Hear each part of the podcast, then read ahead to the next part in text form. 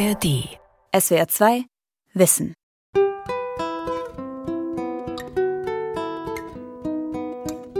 Also man geht immer entweder zu früh arbeiten oder zu spät oder man kriegt zu viele Kinder oder zu wenig oder man macht zu viel mit ihnen oder zu wenig und dieser Anspruch, dem man nie gerecht werden kann. Meine Erfahrung ist, wir sind alle mittelmäßige Mütter. Liebevoll, geduldig, perfekt organisiert und selbstlos. Die Anforderungen an eine gute Mutter sind heute enorm groß. Doch woher kommt dieses idealisierte Mutterbild und warum eifern so viele ihm nach, oft bis zur völligen Erschöpfung? Am Muttertag feiern wir jedes Jahr die Supermom. Dabei ist Mutterliebe keinesfalls so naturgegeben, wie viele es annehmen. Mutterliebe wie Frauen mit einem Mythos ringen von Marie-Dominique Wetzel. Der Mythos der angeborenen, bedingungslosen Mutterliebe scheint tief in unseren Vorstellungen verankert zu sein. Die Idee ist ja auch verlockend einfach. Jede Frau verfügt über einen angeborenen Mutterinstinkt, weiß demnach also instinktiv, ohne nachzudenken, wie sie mit ihrem Kind richtig umgehen soll. Und nicht nur das, auch die Liebe zu ihrem Nachwuchs wird sich, so die gängige Vorstellung, automatisch einstellen, spätestens wenn sie ihr Kind das erste Mal in den Armen hält. Und als Krone des Ganzen wird die Erfüllung dieser Mutterrolle die Frau auch noch glücklich machen, weil sich darin ihr eigentlicher Daseinszweck erfüllt. Soweit der Mythos. Treffen mit einer Mutter. Judith, die hier nur mit ihrem Vornamen genannt werden möchte, hat zwei Kinder. Wir haben ihren jüngsten Sohn gerade von der Kita abgeholt und sind in den Karlsruher Schlosspark gegangen. Der Malte, der da gerade vorne rennt, der ist vier und der Noah ist siebeneinhalb und zum Glück verstehen die sich sehr gut. Malte, guck mal, wir gehen mal zu dem Brunnen da in der Mitte. Judith ist 39 Jahre alt. Sie arbeitet als Lehrerin an einem Gymnasium und ist verheiratet. Den Haushalt teilen wir uns tatsächlich gut, aber so die ganzen Sachen im Kopf, die hat die Mama. Mental Load. Dieses Schlagwort macht seit einigen Jahren Furore. Darunter fällt alles, was Mütter soeben mal nebenher machen und ständig im Kopf haben müssen. Passen den Kindern die Schuhe noch? Wann steht die nächste Klassenarbeit an? Müssen die Impfungen aufgefrischt werden? Was kriegt die Schwiegermutter zum Geburtstag? Und wie schafft man es, dass sich die Tochter wieder mit ihrer besten Freundin versöhnt? Die Organisation des Alltags und des Haushalts bleibt meist an den Müttern hängen.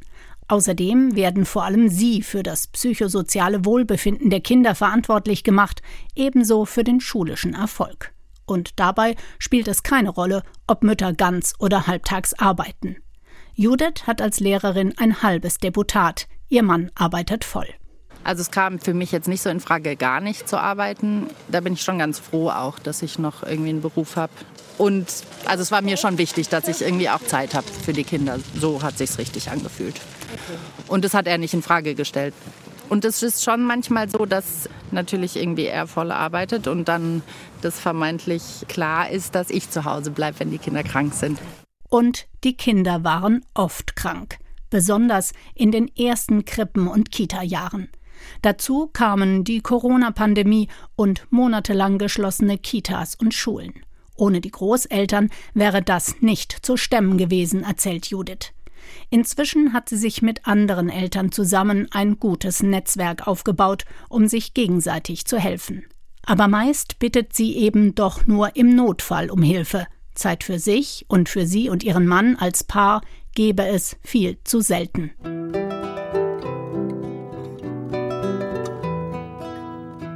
L'amour maternel comme instinct, je n'y croyais pas. An die Mutterliebe als Instinkt habe sie nie geglaubt, sagt die französische Philosophin und Feministin Elisabeth Badinter. Ein Instinkt, der angeboren ist, bei allen Frauen, immer schon, überall auf der Welt? Mit diesem Mythos wollte Elisabeth Badinter aufräumen. 1980 erschien ihr Bestseller L'amour en plus, der nicht nur in Frankreich für enorme Aufregung sorgte. In Deutschland ist das Buch ein Jahr später unter dem Titel Mutterliebe, die Geschichte eines Gefühls vom 17. Jahrhundert bis heute erschienen. Bis heute ist es das Standardwerk, an dem nicht vorbeikommt, wer sich mit Mutterbildern auseinandersetzen möchte. Was hat Elisabeth Badinter damals dazu bewogen, dieses Buch zu schreiben? J'adore démystifier les mythes. Ich liebe es, Mythen zu entmystifizieren. Und ich habe genau gesehen, wem dieser Mythos nutzte, nämlich insbesondere den Männern. Ich habe an den Mythos nicht geglaubt. Am Anfang meiner Forschung aus einem einfachen Grund. Und jede und jeder kann das selbst überprüfen. Ich wohne, wie Sie sehen, hier in Paris an einem Park. Und ich habe es mir zur Gewohnheit gemacht, dort die Leute zu beobachten. Ich habe drei Kinder, also saß ich oft am Sandkasten und habe die anderen Mütter beobachtet. Und ich habe gesehen, dass die Mehrheit der Mütter sich zu Tode langweilte. Was ist also mit der vielbeschworenen Mutterliebe, in der eine Frau angeblich ihre Erfüllung findet? Ist die Mutterliebe nicht eher ein Gefühl als ein Instinkt, das bei jeder Frau individuell verschieden ausgeprägt oder manchmal auch gar nicht vorhanden ist? Elisabeth Badinter, inzwischen Philosophieprofessorin an der Elite-Universität École Polytechnique in Paris und Mutter von drei Kindern, forschte nach. Euh, Wenn im 18. Jahrhundert in einer Familie, die zum Adel oder zur städtischen Bourgeoisie gehörte, ein Kind geboren wurde, dann wurde es noch am gleichen Tag getauft. Und man gab das Neugeborene zu einer Amme aufs Land. Dort blieb es dann, bis es abgestillt war. Und manchmal noch länger. Oft also anderthalb, zwei Jahre. Elisabeth Badinter war sehr erstaunt über das, was sie da in den historischen Quellen fand. Diese Mütter haben ihre Babys in dieser ganzen Zeit nur selten oder nie besucht. Und wenn dieses kleine Kind dann nach Hause zurückkam, kannte es seine Mutter gar nicht. Die Mutter hatte also gar nicht die Zeit gehabt, eine Verbindung zu dem Kind aufzubauen. Eine echte Verbindung, die dann bestenfalls zu einer mütterlichen Liebe wird. Und so ging es dann weiter. Denn zu Hause wartete eine Gouvernante, die sich um das Kind kümmerte. Die Mutter ließ sich das Kind nur ab und zu bringen. Das heißt, die Mutter hatte gar keine Lust, sich mit dem Kind zu beschäftigen. Also was reden alle von Mutterliebe? Ich dachte, die wollen uns doch veräppeln. Diese Verbindung hat so gar nichts mit Mutterliebe und Instinkt zu tun. Nein. Die Philosophin war entsetzt über die hohe Säuglingssterblichkeit der damaligen Zeit. Fast jedes dritte Kind sei noch vor dem ersten Geburtstag gestorben. Aufgrund schlechter Hygiene und Mangelernährung, aber eben auch wegen fehlender Zuwendung. Und genau an diesen Punkten setzte der große Aufklärer Jean-Jacques Rousseau Mitte des 18. Jahrhunderts an.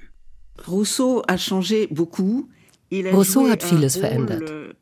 Er hat meiner Meinung nach eine extrem wichtige Rolle gespielt, weil er wollte, dass die Frauen die Kinder nicht nur gebären, sondern sich auch um sie kümmern. Und das hieß auch, dass sie ihr eigenes Kind stillen. Das war zu Rousseaus Zeiten entscheidend. Denn je weniger sie durch ihre eigenen Mütter gestillt wurden, desto weniger hatten die Kinder eine Überlebenschance. Dass möglichst viele Kinder überlebten, war auch für die Gesellschaft wichtig. Denn der Staat brauchte viele Arbeitskräfte, besonders in der Landwirtschaft, aber natürlich auch für die Armee. Davon hing auch die Macht einer ganzen Nation ab. Den Müttern kam damit also auch eine sozusagen staatstragende Rolle zu. Donc, euh, il a développé tout un discours er hat damit einen Diskurs entwickelt, der in gewisser Weise revolutionär war. Aber diese Ideen haben eben viel Verantwortung und Arbeit auf die Schultern der Mütter abgeladen. Zum Vorteil der Männer. Denn wenn man eine gute Mutter sein wollte, wurde man jetzt zu Hause eingesperrt, wie die Nonnen im Kloster, und sollte sich ausschließlich um Haushalt und Kinder kümmern. Und man sagte ihnen, dass das eine ehrenvolle und gesellschaftlich wichtige Aufgabe sei. Und das hat sehr gut funktioniert. Rousseau berief sich bei seinen Vorstellungen von Mutterschaft auf die Natur. Seiner Meinung nach hatte die Natur nicht nur vorgesehen, dass Mütter ihre Kinder stillen, sondern auch, dass sie sich aufopferungsvoll um sie kümmern. Dabei führte er auch Vergleiche mit Tieren auf. Dass wir im Tierreich auch sehr unterschiedliche Formen von mütterlicher Fürsorge kennen, wurde ausgeblendet. Der Rückgriff auf die Natur funktionierte aber und tut es bis heute. Wie vieles ist es eben ambivalent, weil einerseits tatsächlich auch in unserem Weltbild Natur, natürliche Ernährung, das ist immer gesund, das ist immer gut, eine sehr hohe und positive Bedeutung hat. Gleichzeitig ist es natürlich auch wie so eine Fessel.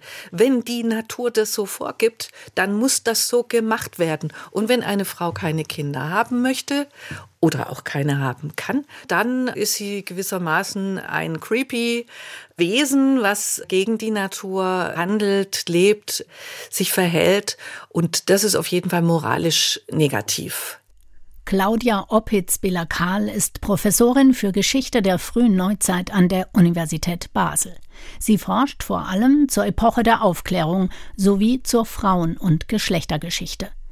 Kinder zu bekommen sei nicht mehr nur als normaler Vorgang gesehen worden, sondern zur Aufgabe geworden.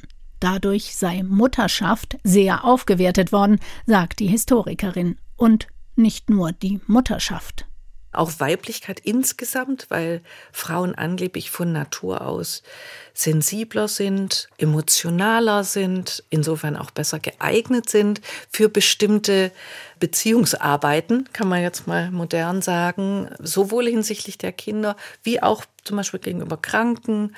Das schlägt sich ja bis heute in unseren Berufswahlverteilungen nieder. Also insofern, das ist eine große Aufwertung auch von Mutterschaft und Mutterrolle gewesen, auch von der Emotionalität im Umgang mit den Kindern, aber gleichzeitig halt auch eine totale Festschreibung. Besonders prägend in Bezug auf die Rolle der Mütter war in Mitteleuropa nicht nur die Epoche der Aufklärung, sondern auch die Industrialisierung im 19. Jahrhundert. Denn damals kam es für breite Schichten zu einer Trennung von Wohnhaus und Arbeitsplatz. Zuvor gab es viele kleine Handwerksbetriebe, in denen meist die ganze Familie im eigenen Haus mitgearbeitet hat und sehr viele Arbeitskräfte auf Bauernhöfen durch den Bau, die Entstehung von Fabriken, wo die Mütter dann ihre Kinder irgendwo anders unterbringen können. Die können sie auch nicht mehr ans Feld legen, wie sie das vorher gemacht haben. Und da entsteht eben auch eine neue Notwendigkeit oder neue Zwänge für die Mütter. In der Mittelschicht schaffen sie es aber, diese ganzen Juristen, Ingenieure, diese sogenannten freien Berufe, auch die Beamten und so weiter, genug zu verdienen, dass die Frauen nicht arbeiten müssen. Und die können sich dann ganz ihren Kindern widmen. Die haben aber auch keine anderen Optionen. Das Ideal der Kleinfamilie verfestigt sich. Vater, Mutter, Kinder. Wobei die Mütter auch immer mehr für die schulische Erziehung zuständig sind und für die psychische Gesundheit. Denn spätestens seit Sigmund Freud wusste man, was in der Kindheit auch alles schieflaufen kann. Und damit wurde den Müttern auch noch die Verantwortung für das seelische Wohlergehen ihrer Kinder auferlegt. Zu all den Aufgaben einer guten Mutter gehörte auch noch die Erziehung im Sinne des christlichen Glaubens. Das große Vorbild im Christentum die Übermutter Maria. Auch da kann man wieder sagen, das ist ambivalent. Es ist einmal diese Schutzmutter, die Mutter Gottes, die über uns alle ihren Mantel ausbreitet, die man für alle Nöte anrufen kann. Das ist eine sehr, sehr starke Mutterperson. Allerdings auch eine, die durch Verzicht und Leiden und Gehorsam gegenüber dem göttlichen Willen charakterisiert ist. Die Maria Lactans, also Maria, die den kleinen Jesus stellt, ist Motiv unzähliger Gemälde in der Kunstgeschichte. Ein ganz wichtiges Bild von Mutter-Kind-Beziehung in christlich geprägten Kulturen. Aber gleichzeitig eben auch diese leidende Maria, die ihren Sohn sterben sieht, die ihn auch opfert, das wird ja nachher für diese ganzen Kriegsmobilisierungen von diesen jungen Soldaten wird es ja äh, schamlos ausgenutzt bis hin zu den Nazis. Diese Kriegermütter, die mir dann mit ihren toten Söhnen auf dem Schoß gewissermaßen die Nation verkörpern, aber auch dieses, um des höheren Gutes willen mussten wir unsere Kinder da in den Krieg schicken und, und ziehen lassen. Denn dass sich der Staat überhaupt für die Situation von Müttern interessierte, hatte bis nach dem Zweiten Weltkrieg vor allem damit zu tun, dass man sie brauchte, um genügend Arbeitskräfte und Soldaten zu produzieren, in Anführungsstrichen. Dass Frauen irgendwann selbst darüber entscheiden können, ob sie Kinder bekommen wollen oder nicht und deswegen nicht auf ihr Sexualleben verzichten müssen, kam einer Revolution gleich. Und veränderte die Situation von Frauen ab Ende der 1960er Jahre entscheidend. Die Wahl. Die Freiheit zu wählen. Das ist das, was zählt. Ich denke, wir haben da in den letzten Jahrzehnten schon einiges erreicht. Gesellschaftlich ist es inzwischen weitgehend anerkannt, dass jede und jeder so leben kann, wie sie oder er möchte. Man kann heute sogar öffentlich zugeben und Bücher darüber schreiben, dass man es bereut, Mutter geworden zu sein. Und es gibt sogar Frauen, die sagen, ich liebe meine Kinder nicht. De femmes qui disent je n'aime pas mes enfants.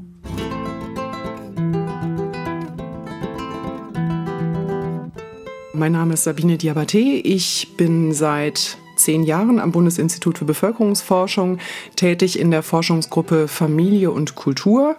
Und mein Fokus liegt auf Partnerschaften, auf Elternrollen, auf der Eltern-Kind-Beziehung und ganz besonders auch in den letzten Jahren auf dem Thema Mutterschaft. Eine zentrale Frage der Bevölkerungsforschung ist die Geburtenrate. Ende der 1960er Jahre fällt sie in Deutschland ab. Ob die Einführung der Antibabypille der alleinige Grund ist, ist heute umstritten. Immer mehr rücken der grundlegende Wertewandel und Individualisierungsprozesse als Ursachen für den Geburtenrückgang in den Fokus. Fakt ist, die Geburtenziffer fiel Ende der 1960er Jahre in Westdeutschland von rund 2,5 Kindern auf etwa 1,4 Kinder pro Frau und blieb jahrelang auf diesem niedrigen Niveau. Erst seit 2015 liegt sie wieder über 1,5 und steigt laut Bundesinstitut für Bevölkerungsforschung tendenziell weiter leicht an was ich ganz spannend immer finde, die unter 18-Jährigen auch zu fragen. Da gibt es die Shell-Jugendstudie und aus der wissen wir jetzt recht aktuell, dass zum Beispiel gut zwei Drittel, also etwa 68 Prozent aller 12- bis 25-Jährigen, die selber jetzt noch keine Kinder haben, dass die sich Kinder wünschen später einmal. Also wir wissen, dass ungefähr eigentlich nur ein Drittel sich keine Kinder wünscht für die Zukunft. Die Shell-Jugendstudie aus dem Jahr 2019 hat auch danach gefragt, wie sich die Jugendlichen ihr künftiges Familienleben vorstellen. Angenommen, sie wären 30 Jahre alt und hätten ein zweijähriges Kind. Interessanterweise gibt es immer noch große Unterschiede zwischen Ost- und Westdeutschland. Im Westen wünschen sich 58 Prozent der jungen Männer einen Haushalt, in dem sie Allein- oder Hauptversorger sind, und auch 56 Prozent der jungen Frauen favorisieren dieses Modell. Im Osten wollen das nur 38 Prozent der Männer und 31 Prozent der Frauen. Die Lebensrealität in der ehemaligen DDR, in der Mütter viel häufiger Vollzeit beschäftigt waren, scheint also bis heute nachzuwirken.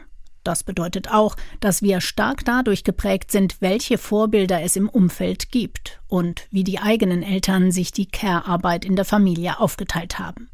Aber warum wird es im Westen immer noch als selbstverständlich angesehen, dass die Frauen beruflich kürzer treten, sobald sie mit ihrem Partner eine Familie gründen? Wir sehen leider schon, dass noch eine ganze Menge Vorbehalte existieren. Wenn man die Leute befragt persönlich, was denken sie über eine Frau von einem zweijährigen Kind, die erwerbstätig ist, kann diese Frau eine gute Mutter sein? Da stimmt ein Großteil zu. Wenn man dann fragt, was glauben Sie, wie sieht das denn die Gesellschaft so?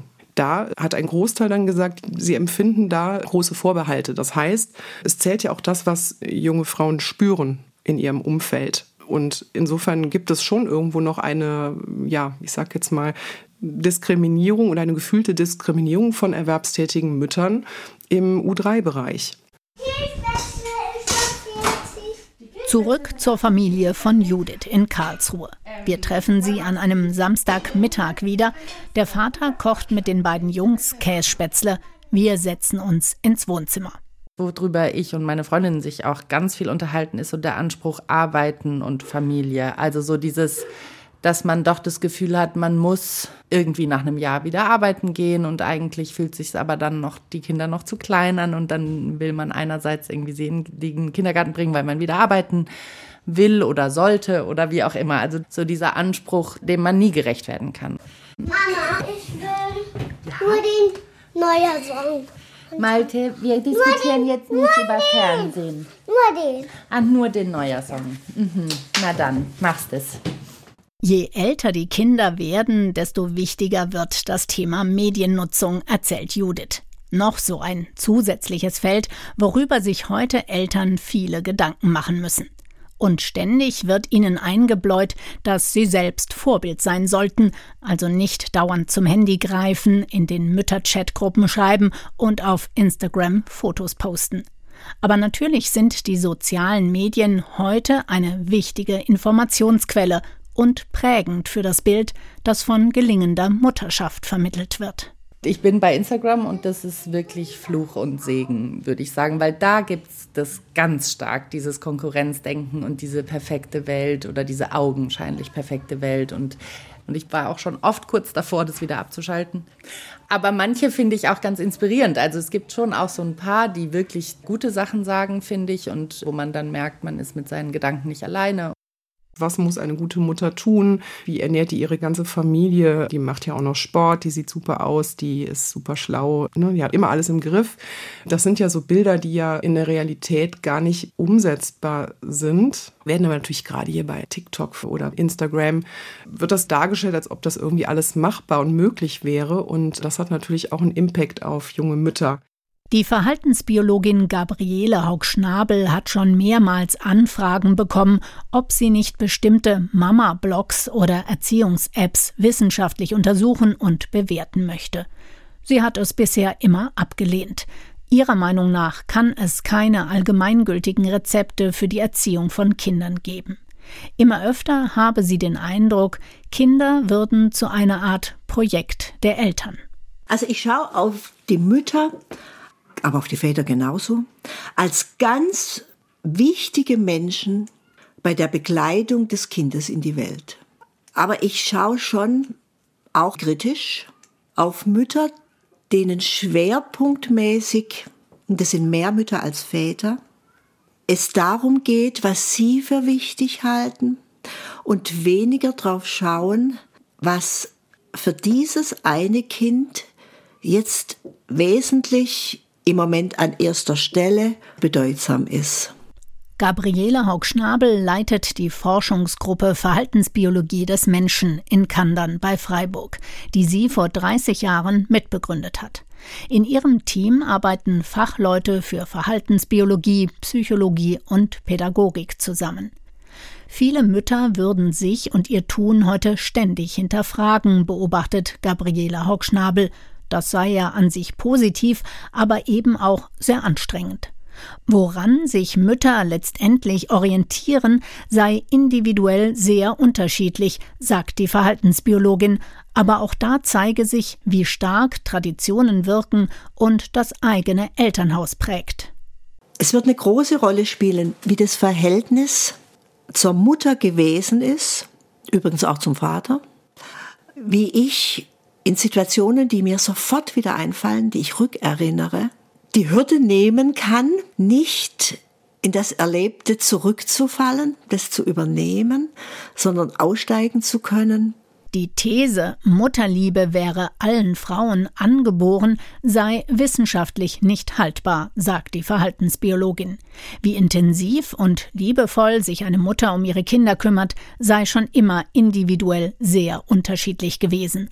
Und auch die Vorstellung, es gäbe so etwas wie einen Mutterinstinkt, sei irreführend. Einen Beschützerinstinkt gegenüber Kindern gebe es sehr wohl, allerdings bei so gut wie allen Menschen.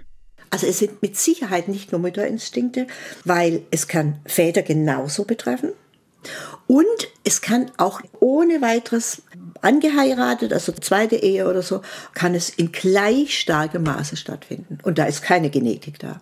Sich von der Vorstellung zu lösen, dass die Mutter immer die beste Betreuungsperson für die Kinder ist, scheint aber sowohl unserer Gesellschaft als auch vielen Müttern schwer zu fallen, sagt die Soziologin Sabine Diabaté vom Bundesinstitut für Bevölkerungsforschung. Da habe ich auch zu geforscht. Wir nennen das Intensive Mothering. Das ist sozusagen eine Form von Mutterschaft, wo das Kindeswohl sehr stark im Vordergrund steht und man eben auch sehr stark der Meinung ist, dass man selber als Mutter die beste Betreuungsperson ist, dass externe Betreuung, die also den ganzen Tag geht, fünf Tage die Woche, fürs Kind eher schädlich sein könnte. Und das sind sozusagen die Treiber, also tatsächlich kulturelle Überlegungen, dass es für das Kind das Beste ist, dass man das selber übernimmt. Oft würden solche Mütter dann weder der Kita-Erzieherin noch dem Lehrer vertrauen. Und nicht einmal dem Vater trauten sie zu, sich ausreichend um das Kind kümmern zu können. Und plötzlich feiert die Vorstellung der alles übertrumpfenden Mutterliebe wieder eine Renaissance. Das kann so weit gehen, dass Mütter ihre eigenen Bedürfnisse immer mehr hinten anstellen, bis zur Selbstausbeutung und völligen Erschöpfung.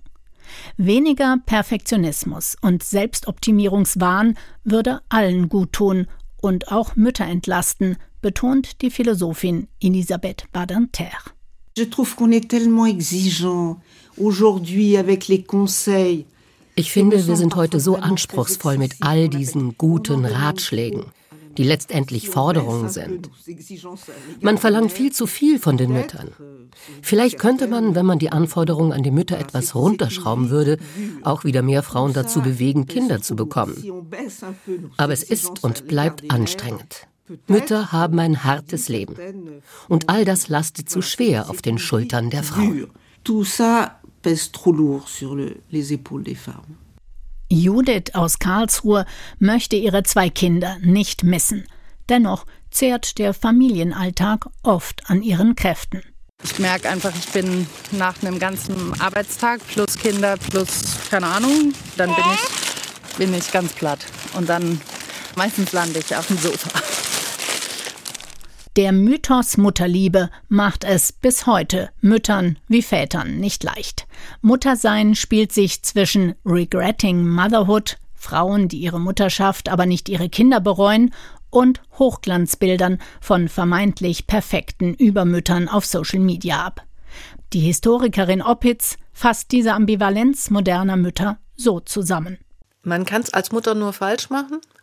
Ja, das hängt natürlich damit zusammen, dass wir mit der Aufklärung auch die Selbstreflexion geerbt haben. Mit diesem sogenannten Optimieren. Was habe ich falsch gemacht? Was kann ich besser machen? Aber man findet immer was, was man falsch gemacht hat oder was man besser machen könnte. Und insofern wird man ja mit dieser Optimiererei nie fertig und mit der Mutterrolle auch nicht. Und deshalb wäre es auch an der Zeit zu sagen, es ist schön, dass ihr da seid lasst uns ein bisschen Spaß haben auch und ansonsten könnt ihr jetzt bitte mal den Tisch decken. SWR 2 Wissen. Mutterliebe, wie Frauen mit einem Mythos ringen. Autorin und Sprecherin Marie-Dominique Wetzel. Redaktion Vera Kern. SWR 2 Wissen. Manuskripte und weiterführende Informationen zu unserem Podcast und den einzelnen Folgen gibt es unter swr2wissen.de.